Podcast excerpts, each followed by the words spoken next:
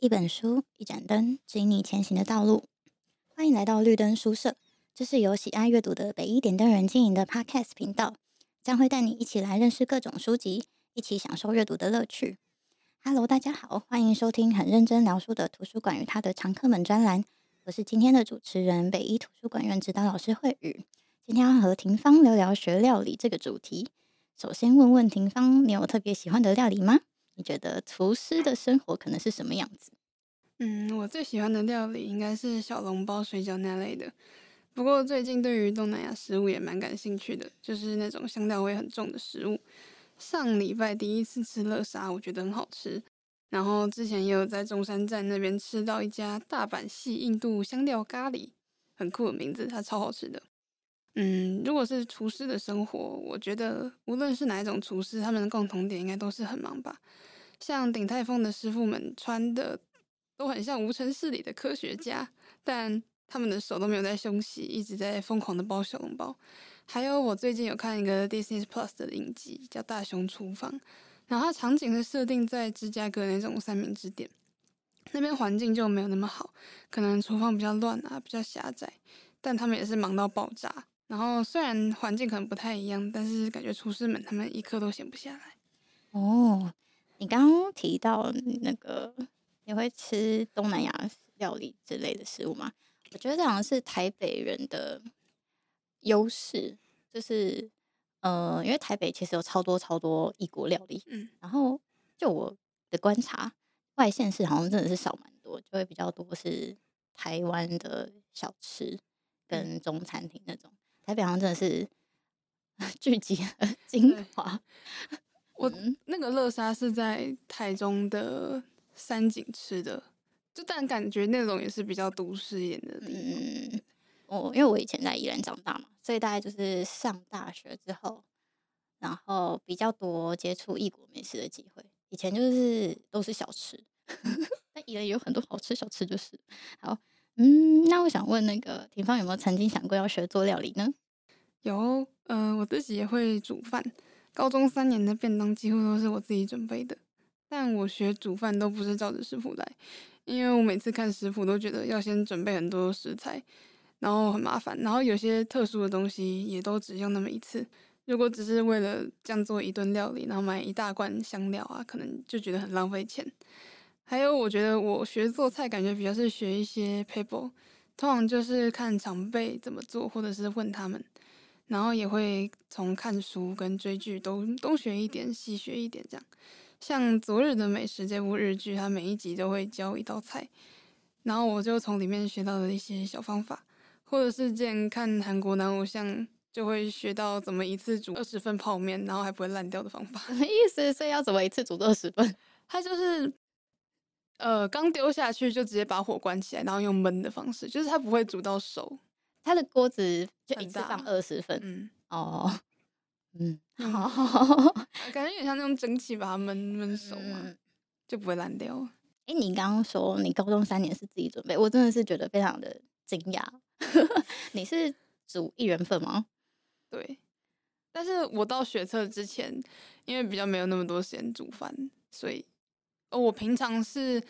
煮那天的晚餐，然后同时就是算是两份嘛，那同时会变成隔天的午餐。哦哦。然后学车之前，因为只有周末有办法弄，所以就会一次煮一个礼拜的量。所以你一个礼拜吃一样的东西，对，你也 OK 这样。OK。哦，我真的觉得煮饭最困难的是要怎么变化，跟煮得出来，跟吃得下去。好，嗯。今天要聊的这本书叫做《献给地狱厨房的情书》，从书名就可以感受到作者对厨房的爱与恨。我自己大概是这几年开始翻一堆写食物的书啊、食谱啊、料理科学啊、饮食文学，还有像厨师主职人札记、厨房哲学类的之类的。嗯，老实说，虽然这本书里面偶尔提及的料理食谱，对我来说其实看起来每道根本都一样，都是大量的香料、番茄、意大利面之类的。哦，意大利人可能会觉得你在讲什么？嗯，对初学者学料理一点帮助，我觉得好啦，也没有到一点帮助都没有啦，有一点点帮助。呃，但这本其实算是食物类型里面数一数二我非常喜欢的一本，因为它的文笔很暴躁生动。作者刘彦宇出社会之后的第一份工作是在电影杂志当采访编辑。呃，工作了昏天黑地之后，才会到才到了意大利佛罗伦斯旅居学做菜，后来才真的转职。哦、呃，他在书的序里面写说，本书的文章跟在美食频道里的那种优雅又快乐的做菜不一样。如果你寻求的是那种无忧无虑的美食书籍，大概翻错书了。我能分享的是对喜爱事物的热忱与偏执，跟美好事物表象之下的真实情境。一点都不优雅，粗暴的很。好，那我们就直接念一段内文给大家听。第三周，大家都习惯了我的贪吃相，本来会对我说“不要再吃了”的同学也放弃了，只无奈地对老师说：“他来意大利纯粹因为贪吃，欢迎加入养猪速成计划。”朱莉是我在佛罗伦斯的室友，一脸精明染男热样。开始时我有点怕她，但我们很快就三三八八黏在一起。我辞掉工作，漂洋过海来学艺。他则在这攻读西洋艺术史，半工半读。我们都处于人生暂时停摆的状态，想去到哪里，却又不知道能到达哪里，都带有一种今朝有酒今朝醉，或出去了吧的态势。茉莉很聪明，或许有点太过聪明。她能流利应用五种语言。她在台湾念过书，对台湾的一切念念不忘，喜欢逼我用台湾国语对话。不时回我，嘿哟嘿没，我在意大利是文盲，时时缠着他陪读意大利食谱，再用台湾演艺圈八卦交换。大部分的时间我都在缩衣节食，以求偶尔出门吃饭放风的日子能吃得爽快豪气点。我买食材回家大练新菜的隔天再隔天，又或是接下来几天是我们吃各种炒饭的日子，用厚培根做的炒饭。用猪油炒芦笋，再加点核桃碎的炒饭；炖牛膝的碎渣，再加酱油炒的炒饭。我们说，总有一天要联手出一本怪奇炒饭全集。那是一种两袖清风、年轻气盛的快乐。有时我们化上好一点的妆去吃，不不不不不不，哎，这个是意大利最该被高歌颂扬的文化。在标准晚餐时间八点到九点前，点一杯酒。然后附上两三样小点，好则可以吃整个餐台的菜色。All you can eat，晚餐喝酒通通解解决，一次满足您三种愿望。有时候花个七欧就能见识琳琅满目的菜色：番茄意大利面、珍珠麦沙拉、佛罗伦斯炖牛肚、炖豆子、鸡肝面包片、节瓜香肉、意大利面沙拉、橄榄烤鸡肉。看到不认识的就拍照，隔天问老师同学。茉莉有个朋友兼职卖大麻，一天酒足饭饱后，我们随口玩笑说：“干脆弄一支来试试。”然后找朋友商商量。隔天饭后，我们紧张兮兮又跃跃欲试，手抖着点燃。什么嘛？原来里面卷的是烟草。呃，茉莉有人打来笑我们的愚，你们两个娃儿不是这块料，回家喝奶去。我们咯咯傻笑，分着一支烟草，躲在阳台上抽。感到拥有全世界的财富，像刚出生的小鸡对破壳后第一眼看到的人世产生难解释的依附那般，我对托斯卡尼有种难以言说的情感。他的脉搏流着葡萄酒意，每一寸土地都嘶吼着对料理的热爱。托斯卡尼人爱吃也爱料理。学校老师对我说，每到假日就是我能放松煮上一顿好餐的时候。他们即使每天都在做菜。到了周末，甚至花上六小时细细炖上一锅肉。在这里，我学会了当地人对土地的尊敬。托斯卡尼物产丰沃，随便望其日常饮食，对土地产物便能有大致的理解。奇亚尼纳白牛的礼赞，佛罗伦斯丁骨牛排，各式香甜蔬菜做的配菜，配面包片吃的鸡肝酱，牛肚包。浓番茄面包汤、野兔肉酱等等等等等。托斯卡尼土生土长的朱利欧一天来上学时，神秘兮兮提议要带我们去一间由名厨主掌的剧场餐厅。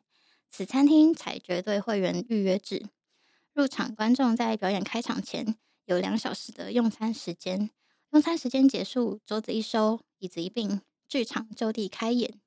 就连用餐方式都戏剧十足，每端出一道料理。厨师便扯破嗓子般敲锅吆喝，用番茄炖的牛肚哦。今天心情好，为大家加菜的，比较长，慢慢来。等等，还有好菜上桌哦。嗯，这道炖肉里加辣，怕辣的可千万别吃哦。中气十足，客人们在像在自助餐一样鱼贯排队取餐。那一盘盘的菜色犹如托斯卡尼的名菜杂烩，当地小酒庄产的山吉欧维列葡萄品种的酒，则像不用钱似的，一壶壶自行取用。陌生人们因为一起取餐而产生交流，杯弓交错间，自己也成了托斯卡尼美食光景下的一片拼图。托斯卡尼的阳光会把你的骨头都晒干晒透。下课后，我们眯着眼，捧着前晚不知节制而原形毕露的肚子。边喝下场下午场咖啡，边细数接下来还有哪些饮食大事：冰淇淋节、葡萄酒节等等。在此之前，我不知道葡萄酒节是可以这么搞的。他们以文艺复兴的姿态，大举侵占室内各大博物馆、老学院建筑。缴完报名费之后，一人给发一个可挂在颈上的布织布袋，里面悬着一只葡萄酒杯、一张寻宝地图。就这么把我们打发上路。我们四个人参差不齐，如不来梅乐队，穿梭在古老巷弄，踏寻参展酒庄。路经披萨店，就一人抓一片，在手上边走边吃。如此这般吃喝玩乐，五小时还没结束。我与美女同学娜塔莉合照，眼见两人脸圆如国外月亮，晕眩的说：“天哪，我们好胖！” 她乐淘淘的回答：“我们不是胖，我们这叫快乐。”照片上传社交媒体，远在台湾的朋友回：“你们还真是快乐的紧。”好，我念完这一段，他们真的是很欢乐。呃，这种书会让人忘却自己的现实，尤其是汲汲营营的那种现实，被他们豁出去的人生态度感染的那种快乐感。嗯、呃，我觉得去意大利学学做菜算快乐，但他们还是一定有他们的困难。好，就其实很欢乐的带走这本书的前一点点几天，嗯、然后他就开始崩溃了，开始地狱。对，我们来看一小段。嗯，来意大利前，我共上了七十小时的意大利文课，相当于我们初等教育三个月英文课的程度，与我的法文程度相差不远。嗯、但实用的很。他会说：“你好，我很好。你电话几号？你想娶我吗？”谢谢。好。果然，第一天上课，意大利文便无情将我吞噬。回到住宿，只想找找刀自尽。嗯、他的生字还是无止无尽。他 他看食谱的时候会看出，嗯，把番茄跟什么放入锅中，轻轻干嘛一下，然后再放一个什么，搅拌一下，然后你嗯 看不懂。好，简直就是尚未解密的世纪阴谋。一段六行的食谱内容。我得花两小时读完，而且这还是有精通译文的澳门室友在旁翻译的情况下。好，我觉得很有趣。廷芳有看过外文食谱吗？有，在书店有随意翻过日文食谱，但也没有很仔细看，而且都看不懂。嗯，虽然什么都看不懂，感觉很崩溃，但也真的是蛮有趣的。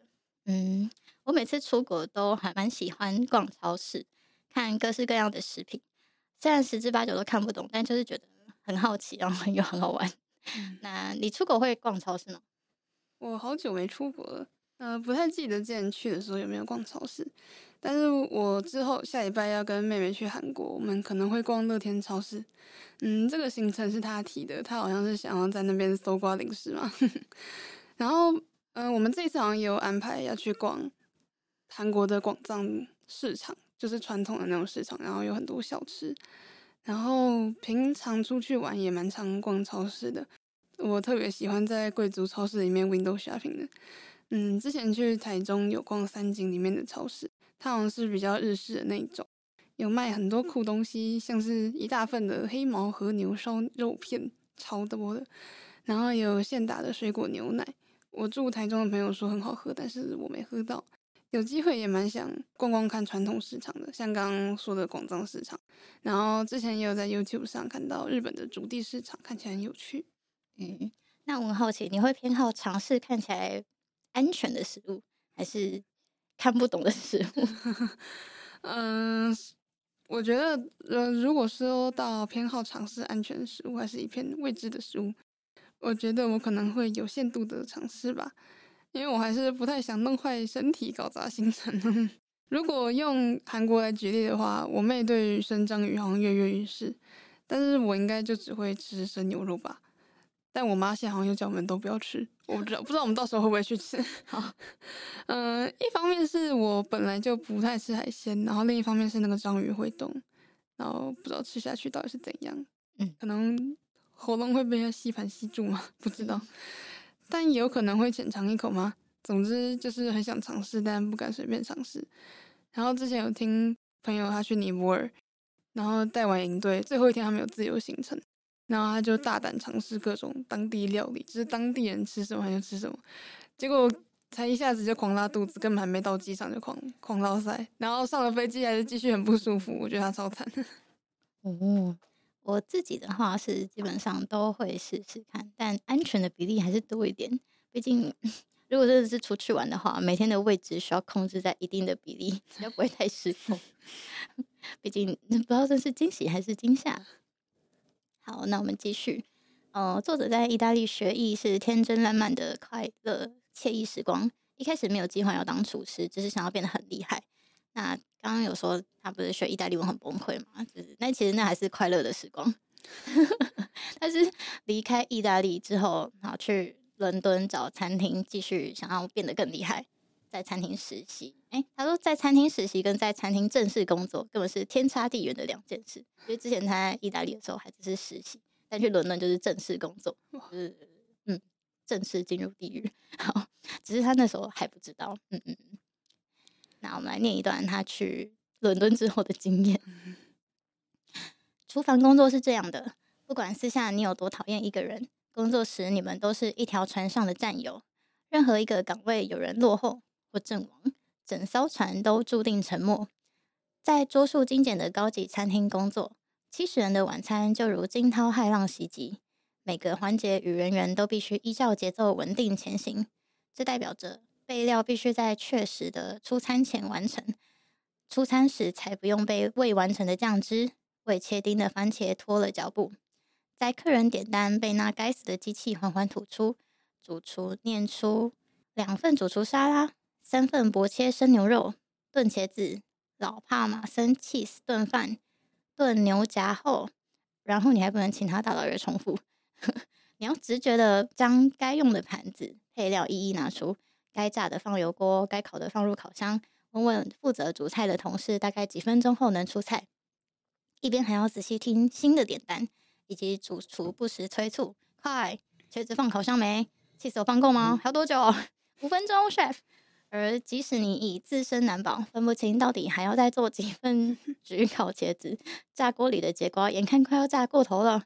嗯，看到面区同事因为早上刚做好的面饺用完而沦陷时，你还不得不帮他跑腿去煮冰箱拿材料。你知道在厨房里谁是你最好的朋友吗？尼尔问我。下午两点半，敌军气势渐缓，我们总算有时间喝水喘口气。他指指我们手上的烫伤，抓起我在腰间的布说：“厨房里最好的朋友就是这块布，只有它能保护我们免于烫伤。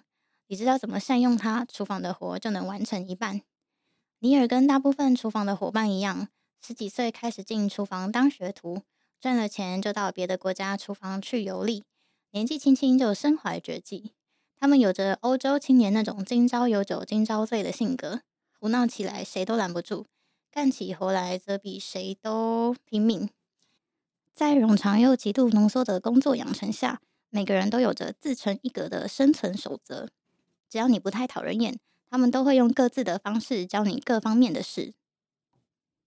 每个厨师的标准装备，除了珍贵的刀具包与胸前的笔。就是那跟着你游历一间间厨房，印下各式油垢污渍的笔记本，里面无疑是你厨师生涯的精华，最精密的食谱。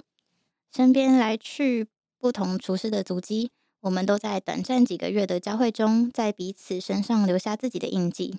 有时候是不经意说出了一句话，有时是流传已久的厨房生存智慧。不过也有很多时候，像我。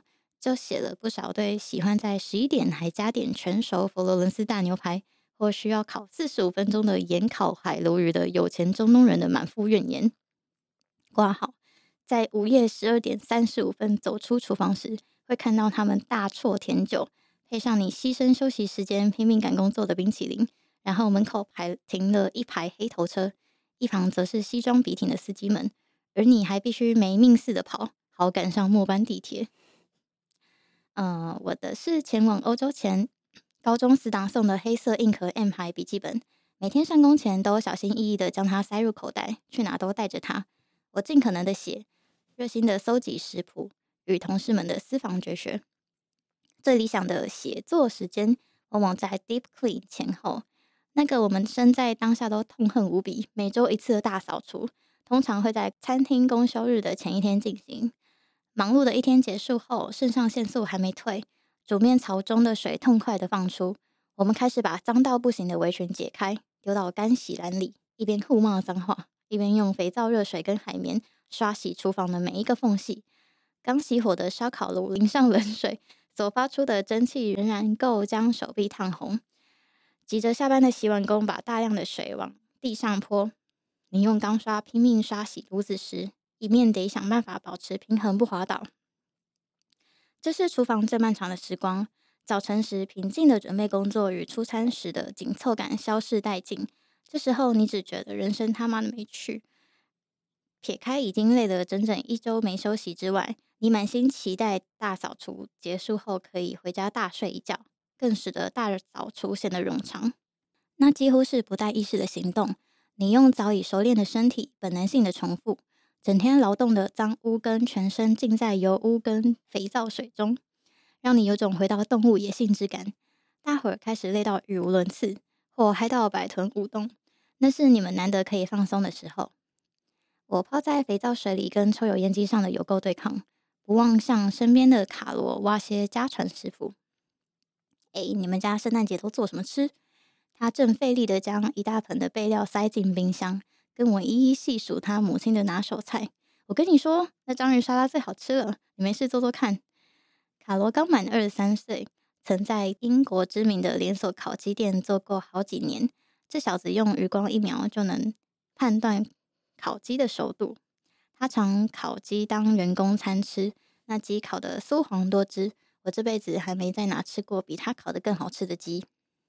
他跟其他同事一样，年轻时就离开家，在欧洲四处工作游历，没读过什么书，本事全是靠肉身累积经验碰撞出来的。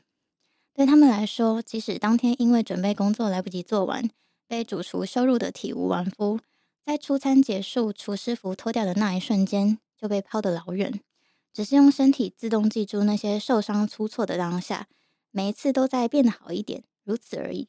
这跟我老是把疲倦跟压力连同烫伤一起打包回家大不相同。你今天被骂算什么？我昨天还被主厨丢嘞。在厨房工作，每天都这么放不下可不行。出餐结束就结束了，明天再重新来过。你快点把冰箱擦完，我们去跳舞。计划好的庆生可能会被同事的病假毁掉，一时兴起想早进厨房准备的计划也会被时常出问题的伦敦地铁搞砸。那不如把握当下，顺其自然。工作时工作，还能动的话就去跳舞吧。这些年轻的同事们教了我不少私房食谱、握刀的方式、烹饪的原理。但如果说他们真正教会我什么事，那就是开开心心的活在当下。啊，终于念完了这段。嗯、呃，我很喜欢这种人们在生活中的真实 OS。作者把快乐与痛苦都写得很真实。那有很多篇都在写厨房这种兵荒马乱的感觉，然后每一天都超多脏话。嗯、这一篇已经是嗯算蛮少的。省略过。对，嗯、呃，每一篇都都有自己的幽默，我觉得蛮有趣的。就是虽然每一天每一篇都很痛苦，但他都可以写出里面的不同。那我想问，嗯、呃，廷芳有没有玩过一款游戏？叫做 Overcooked，别称友情毁灭游戏。好像没有诶，但感觉很有趣。诶、欸，它基本上是一到四个玩家，中文叫做煮过头。嗯，它是一起在厨房完成各式各样的备菜工作，然后每关都蛮有特色。重点就是考验团队的默契。呃，如果每个人都知道自己要做什么，动线很顺畅的话，那一切都会很完美。嗯，但根本就不可能。呃，游戏设计就是会让你们动线大乱，然后还不时有各种阻碍。像是什么？你在走路的时候会被过马路的时候会被撞死啊，然后什么厨房的地形会改变，或者是什么天外飞来火苗啊，厨房会起火，所以还要灭火之类的，反正就是一片混乱，嗯，很有趣。啊，嗯，玩这个游戏就可以蛮看得出来大家的人品怎么样，就是你到底是怪队友还是怪自己 之类的。然后，嗯，作者在书里面写，越高级的米其林星级餐厅厨房就越混乱，然后我就觉得，哦，大概就是玩这场游戏的感觉吧，只是更可怕一点。嗯，然后不过我觉得，如果是在自己的家里，只要厨房里有没有默契的人在，那也就真的是很混乱。嗯，廷芳有没有在其他跟其他人在厨房里做菜的经验吗？嗯，我应该只有家政课或者是隔宿露营的经验。嗯，刚刚老师说我们家也很像室友，所以在跟家人好像没有什么煮菜的经验。嗯，我对于北一家政课的心得就是截长补短。像我做菜可能就是只注重内涵，不在意卖相，但我同学就可以帮我在成品的外表上面多琢磨一点，因为我做的食物真的超级丑，每个人都在笑。嗯，我比较能帮上忙，可能就是切菜啊、处理咸食这种糕点类的，我比较不擅长啊。我也蛮能处理的。有一次家政课是做蛋糕，但是因为只有一台搅拌机，所以我一整节课就是一直在徒手打发奶油。一开始大家好像都不太看好，结果蛋糕出炉的时候，他们说比较喜欢我手打的，据说是因为比较蓬松吗？我有点吃不太出来，但我很开心。嗯。读作者在伦敦餐厅工作的经验，跟我看《地狱厨房》的感受一模一样，诶，只能用疯狂来形容。感觉在这种非常高压、专业度很高的环境下，大家就算私底下不和，也会被迫团结起来。也觉得他们如工厂生产线一般，分工非常厉害。不过，还是想要问，为什么高级餐厅主厨的脾气都要这么爆啊？嗯。话说回来，我特别喜欢最后那一段，就是开开心心的活在当下是一件非常非常困难的事情。哦，我记得我曾经看过有一家餐厅的装饰标语，大概的意思就是在说，美食是最容易让人感到幸福的事情。大多时候，我也确实这么觉得，所以非常尊敬能煮出美食的人，根本是人类的救赎。然后，如果偶尔自己能煮出自己喜欢的食物，也会特别开心。呃，但真的是一旦习惯外食之后，就会发现要稳定能煮出自己喜欢的食物非常困难，就口味都已经被外食养掉。嗯，嗯，我也觉得要稳定煮出好吃的食物很难。像我做菜都是靠感觉，每次煮出好吃的东西都会特别惊喜。但是当别人称赞我做的菜的时候，我也会很很心虚的跟他说，可能下次就煮不出来了。嗯，哦，最后。我来念一段他最后一篇。他说：“我跟主厨在厨房记事白板前一起站了十五分钟，为了他哪天肯放我走人，僵持不下。我们从我要求的五号妥协到十号，他老爷却希望我能工作到上飞机前那刻。不如你不要走吧，我们把你藏在餐厅地下室，不会有人发现的。”我挑眉瞪他。在最后这个月里，所有人瞬间变得幼稚不已，不断假哭说。这北韩来的女孩就要回去了，过着惨无人道的生活。我们还是想办法收留她吧。最后一天的班，一向铁面无私的行政副主厨在晨报时，无视一旁也是同天离职的杰克级同事，破天荒的说：“我今天心情低落。”验他上完今早最后一个班之后就要离开我们，语气好似我明天得出征伊拉克。见我在餐厅内外场拿着相机，见人就自拍。边佯装生气，一边滑步入镜。我们假装一切如常，打屁互骂，一边轻而易举解决午餐涌入的客人。一个一帆风顺的餐期，没有人出锤。同事们线上由名厨老板出的食谱新书，大家都在内页签了名，写了类似“让我来娶你吧，北韩女孩不要走” 之类的感人垃圾话。我收拾好置物柜的刀与厨师鞋。把偷藏的零食送给跑来亲我的外场女同事，转头看了一眼曾在这哭笑怒骂的厨房。谢谢你，再见。好，呃，最后这一段可以看出作者工作的地狱厨房虽然惨无人道，但写起来感觉大家的战友情也是非常的幼稚感人。嗯、我觉得我大概是吃不了在餐厅工作的这种苦的，但看看这种杂技，感觉也像过了一次他的学艺人生的感觉，推荐给大家。好，那今天的介绍到这边告一段落。今天所聊的书籍会放在资讯栏，欢迎有兴趣的朋友找原书阅读。除此之外，可以在 IG 搜寻北一点的人，会有更多不同于 Podcast 的内容。我们的频道有许多主题供大家聆听。欢迎在朱莅临。